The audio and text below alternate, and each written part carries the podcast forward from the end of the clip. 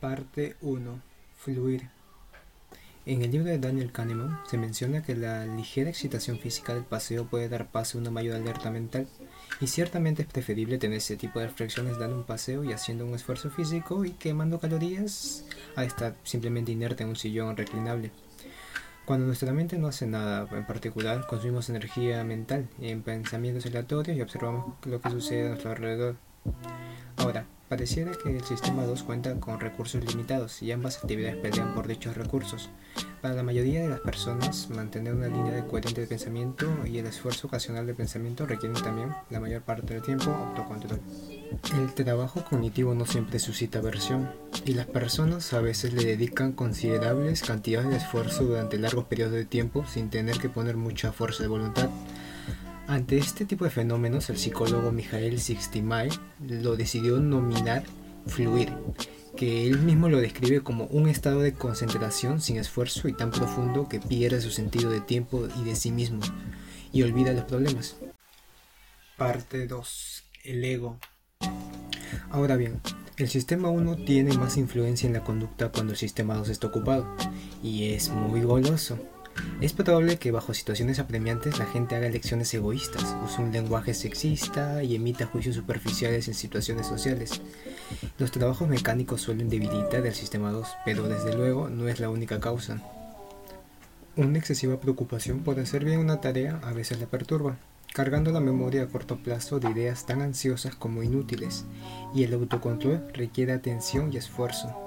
Otra manera de decirlo es que controlar los pensamientos y las conductas es una de las tareas que ejecuta el sistema 2. El grupo de Baumeister observó repetidamente que el esfuerzo de la voluntad o el autocontrol es fatigoso. Si hemos de esforzarnos a hacer algo, estamos menos dispuestos o somos menos capaces de ejercer un autocontrol si el próximo reto está cerca. A esto se decidió nominar agotamiento del ego. El agotamiento del ego no es el mismo estado mental que el quehacer cognitivo. El descubrimiento más sorprendente que hizo el grupo Baumeister muestra, poniendo de relieve, que la idea de energía mental es más que una mera metáfora.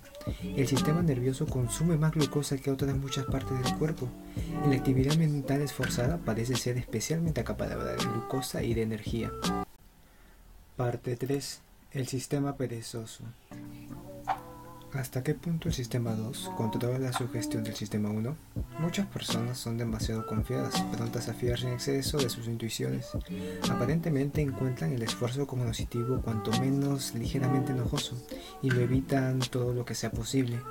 Cuando actúa el sistema 1, las conclusiones vienen primero y los argumentos vienen después.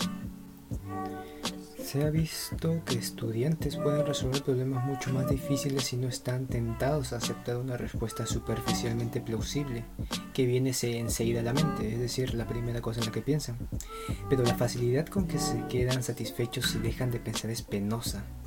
Se puede decir que perezoso es un juicio severo sobre el autoexamen de estos jóvenes y con respecto a su sistema 2, pero no puede ser que sea injusto. Eh, los que evitan el pecado de la pereza intelectual, podríamos llamarlos quizás diligentes, están más alerta, claramente.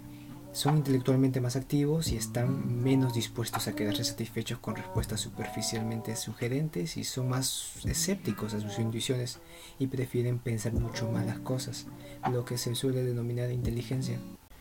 Parte 4 de final sobre el sistema 1 y el sistema 2. Stanovich y sus colegas pasaron décadas estudiando las diferencias significativas entre individuos. Se plantearon de muchas maneras diferentes una cuestión básica. ¿Qué hace algunas personas más propensas que otras a los sesgos de juicios? Stanovich publicó las conclusiones obtenidas en un libro titulado Rationality and the Reflecting Mind, que ofrece un enfoque atrevido y particular del tema. En él hace una nítida distinción entre las dos partes del sistema 2 la distinción de hecho es tan nítida que habla de mentes separadas. Una de estas mentes, a la que llama algorítmica, practica el pensamiento lento y el cálculo exigente. Algunos individuos son mejores que otros en tareas cerebrales. Que sobresalen en los test de inteligencia y los que son capaces de pasar de una tarea u otra con rapidez y eficiencia. Sin embargo, esta noche arguye que la inteligencia elevada no hace a las personas inmunes a los sesgos. Por último, el concepto de Stanovich tiene una persona racional, que es similar a lo que se ha dicho antes como una persona diligente. El núcleo del argumento es que la racionalidad debe distinguirse de la inteligencia. Y desde un punto de vista, el pensamiento superficial o denominado perezoso es una imperfección de la mente relativa, un fracaso de la racionalidad.